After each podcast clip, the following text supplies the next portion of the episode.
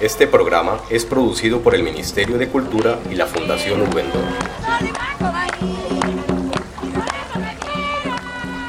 La serie radial Hijos de la Oralidad presenta diferentes voces, músicas y sonidos de Montería, Tierra Alta y el Palenque de San José de Urey. Tres municipios de Córdoba, ricos en cultura y diversidad, que atesoran la tradición oral, musical y espiritual, producto del intercambio de tres culturas, la amerindia, la africana y la europea, voces, músicas y sonidos que hablan de mestizaje y herencia y son patrimonio cultural de Colombia.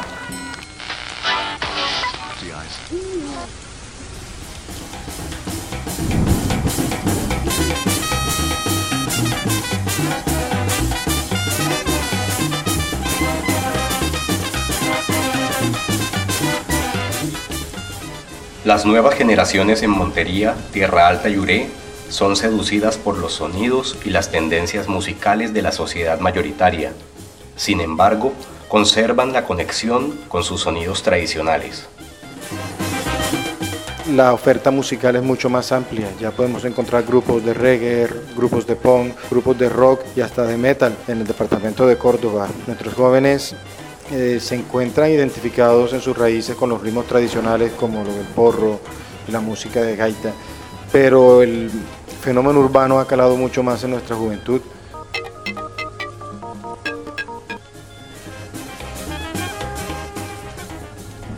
La globalización ha traído cambios profundos en los gustos musicales de nuestras sociedades.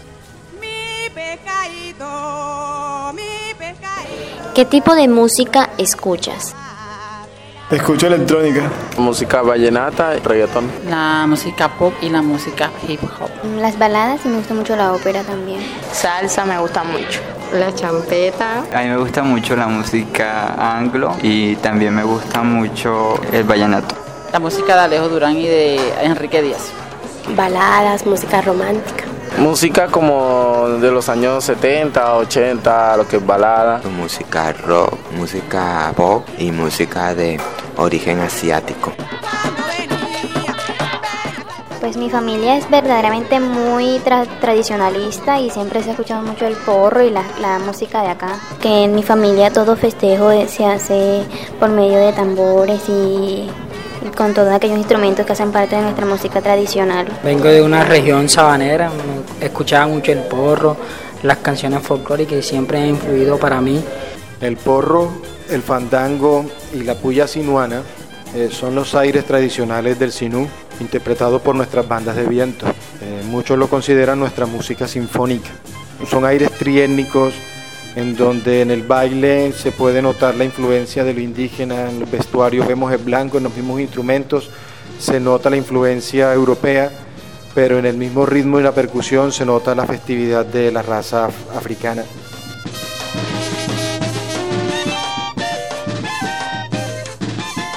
La música de nuestra raíz folclórica, se puede decir, son estos ritmos, bueno, la ritmo madre, la cumbia, bullerengue, lo que es la puya, lo que es bullerengue está chalupa, está bullerengue sentado, chandé, fandango, toda la música esta de la costa atlántica, la parte ribereña, que son los bailes cantados, tambora, bueno, la parte del sexteto que se ha perdido un poco, pero, pero que también es bastante antigua, desde que la misma influencia que el bullerengue, solo que se ha conservado menos.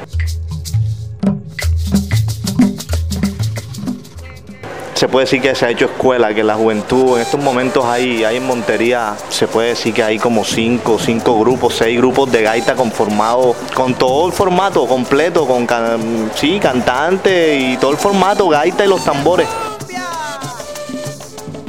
Se encuentran los movimientos gaiteros y de música de tambores y cantos de gaitas provenientes de la cumbia, eh, las mismas pullas y los porros de los pitos y tambores y la gaita misma. La gaita empieza a ser ese canto indígena y las gaitas cuando está el macho y la hembra juntos también llevan su canto responsorial.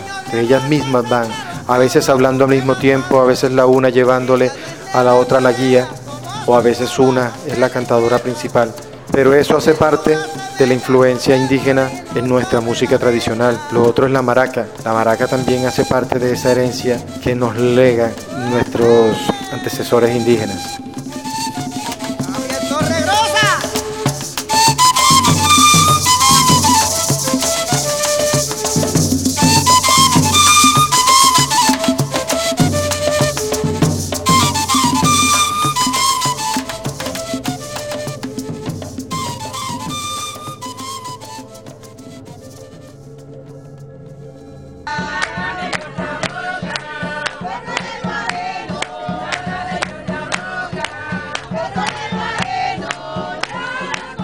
La presencia del demonio en muchos cultos de tradición afroamericana es producto de una serie de estrategias simbólicas de resistencia ante los regímenes religiosos e ideológicos del cristianismo y la dominación occidental.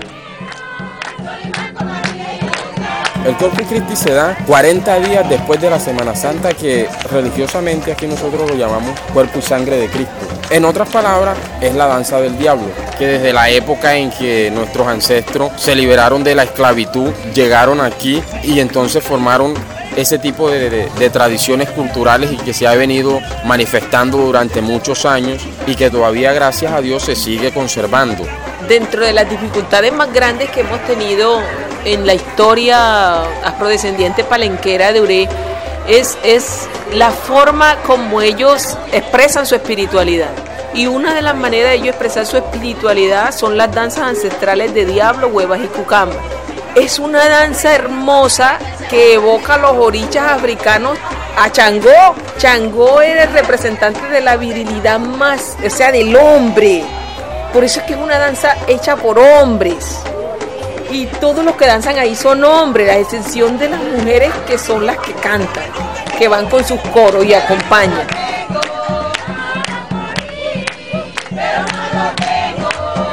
En estas danzas ancestrales de diablo ahí está la, la, hueva, que es la compañera del diablo, pero es un hombre disfrazado de mujer. Puede ser una presencia de todas las sexualidades también. Y de hecho sabemos que ahí está Changó, porque, porque se visten de rojo. ¿Por qué el color rojo tiene un significado para el pueblo afrocolombiano? Es porque los colores en África significan, los colores hablan, el amarillo es la mujer, el rojo es el hombre. Y así, así los colores tienen su significado. Este es un diablo africano travieso, que hace travesuras, que descubre los amores secretos, las paternidades irresponsables, eh, de mucha habilidad física. Es decir, porque un diablo enfermo no existe aquí, el diablo es de mucha fuerza física, entonces era una persona que todo el día danzaba, imagínate. Ese es el diablo urezano y el diablo africano que hay en nuestra cosmovisión. Y ese diablo no es el diablo de Cacho Lucifer que la Biblia nos trajo. Ajenos a, la creencia de, nuestros ancestros, dicen que es haciéndole fiesta al diablo. Pero no, eh, se tiene en cuenta de que es tan grande la grandeza de Dios que hasta el diablo le rinde culto. Eso es lo que el pueblo abrurezano ha recreado a través del tiempo. Esa y como ellos no le ven maldad, Aquí vino la madre Laura y se asombró, se aterró, ella es santa hoy, pero ella se aterró cuando vio la, festividad de diablo. Y de hecho, cuando ella se fue, ella dijo que eso se había acabado aquí en Ure. Mentira, eso no se ha acabado. Eso está vivo, gracias a Dios.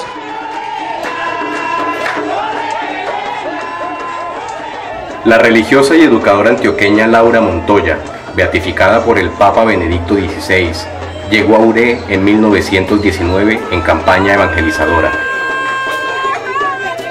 o sea que gracias a Dios hoy lo podemos expresar, de que, de que cómo lo vemos nosotros, es que no, nos han dejado hablar, porque para nosotros no es malo, sino que nos satanizaron y nos dijeron desde otra perspectiva, que nos dijeron de que era malo, pero para nosotros no es malo.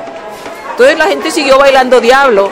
Entonces no es como dice la gente y que no, que le están haciendo fiesta al diablo, no, le estamos, estamos doblegando al mismo diablo ante la grandeza de Dios. ¿Quién dijo que soy diablo? Es una tradición de gente común y corriente. Pero dice que, que, cómo le hace homenaje al diablo. Pues, hombre, pero si eso vino del África. ya, ya porque vino. La madre Laura rechazó el culto a San José de Uré y especialmente la danza del diablo. En su diario, la santa se expresó así. La fiesta era infernal, un horror, todos vestidos de rojo como el diablo, bailando en las calles, y la gente detrás, llamándolos con dichos soeces y mostrándoles una cruz para hacerlos retroceder. En una ocasión una de las monjas vio que una de sus discípulas era raptada por uno de los diablos, y en medio del baile la monja arrebató a la muchacha y reprendió la actitud de los urezanos. La sacó fuera y a ellos les arengó de modo tan terrible y eficaz que aquella fue la última vez que en la fiesta del diablo se verificó el juego de las muchachas, como llamaban a esta criminal costumbre. Cuando antes era un secreto los noviazgos, entonces ellos, la velada cuando tenía sus 15 años, 16 años, la cogían y se la llevaban en la danza, pero ella la retiraba de ahí el novio. Entonces era una manera de hacer público lo que estaba oculto. Era una manera de visibilizar lo que estaba escondido. Entonces los diablos hacían ese trabajo, como a la vez era un trabajo como de periodismo, ¿sabes? Era un trabajo como de publicar la noticia. No tenían forma de expresarse de otra manera, sino era a través de su música y sus danzas, entonces en sus danzas afloraban todo. Igualmente en el baile cantado, lo que tú escuchas, los versos que tú escuchas son los enamoramientos, los cantos a la naturaleza, sus sustos que tienen, sus sueños, sus aspiraciones. Entonces, en esa danza tú los versos que ven te, pueden estar saludando, te hablan a través del verso. No es cualquier verso ni cualquier cosa. Ellos cantan lo que les nace del alma y, de lo que el espíritu le transmite a través de, su, de sus composiciones, ¿no? sus mundos y sus cosas.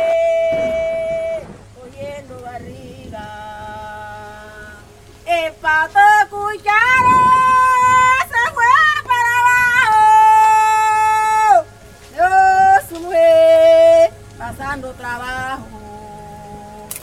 su mujer pasando trabajo. Dijo su mujer pasando trabajo. Señora Santana.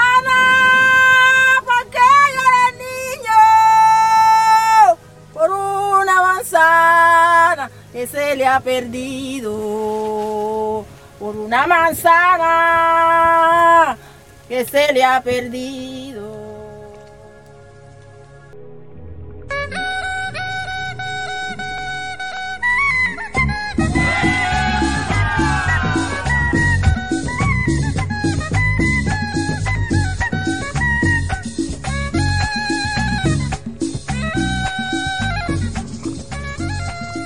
Mi sueño siempre ha sido que mi pueblo conserve la música del pueblo, esa música diciente, eh, poética, sentimental, un tema por, poquita letra que tuviera, siempre tenía algo que decir. Ahora no, ahora forman un tropé inmenso y no, no se dice nada. A veces una cantidad de, de palabras y palabras y palabras y palabras repetidas como una retaíla y no están diciendo nada. Los fandangos aún siguen siendo eh, las fiestas tradicionales de los pueblos de Córdoba.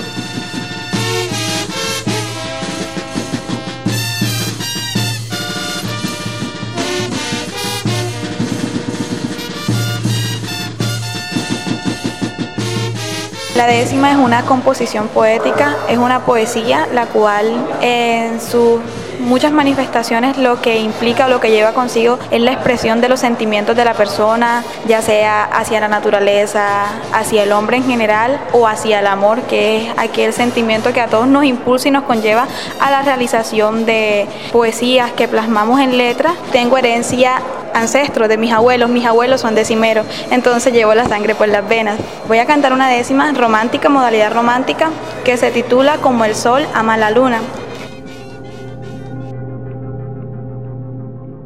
Antes de ir a la cama, agradezco mi fortuna como el sol ama la luna si quiero a quien me ama. La luna desprevenida al sol no siente llegar y quien la pretende besar y por encontrarla dormida. Al mirarla transparente pijama. Ella sabe que la ama cuando lo hace sonrojar porque él tiñe cielo y mar antes de ir a la cama. Sus amores son eternos, imposibles yo diría, se cortejan cada día como tú y yo al vernos. Esa forma de querernos como el sol ama la luna, no parece ser ninguna, me pregunto si desisto, pero tu amor resisto, agradezco mi fortuna. En las calles de Montería es frecuente encontrar distintos tipos de músicos, sin embargo la música de acordeón sigue siendo la preferida por la comunidad en general.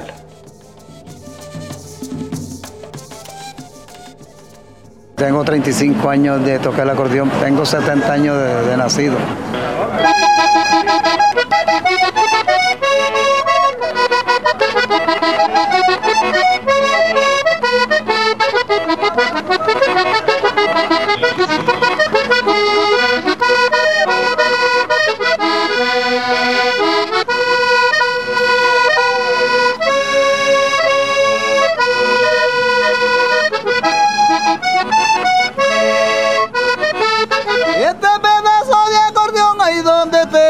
Alma mía, donde tengo el corazón y es parte de mi alegría.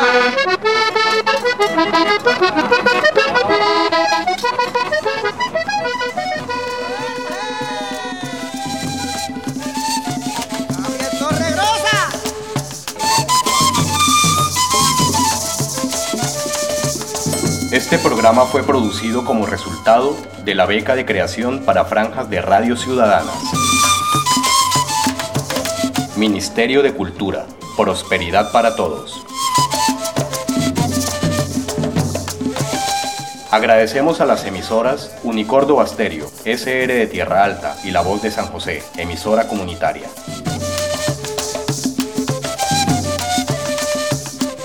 Agradecemos igualmente a las comunidades de Tierra Alta, Montería y San José de Uré por su apoyo en la realización de este proyecto.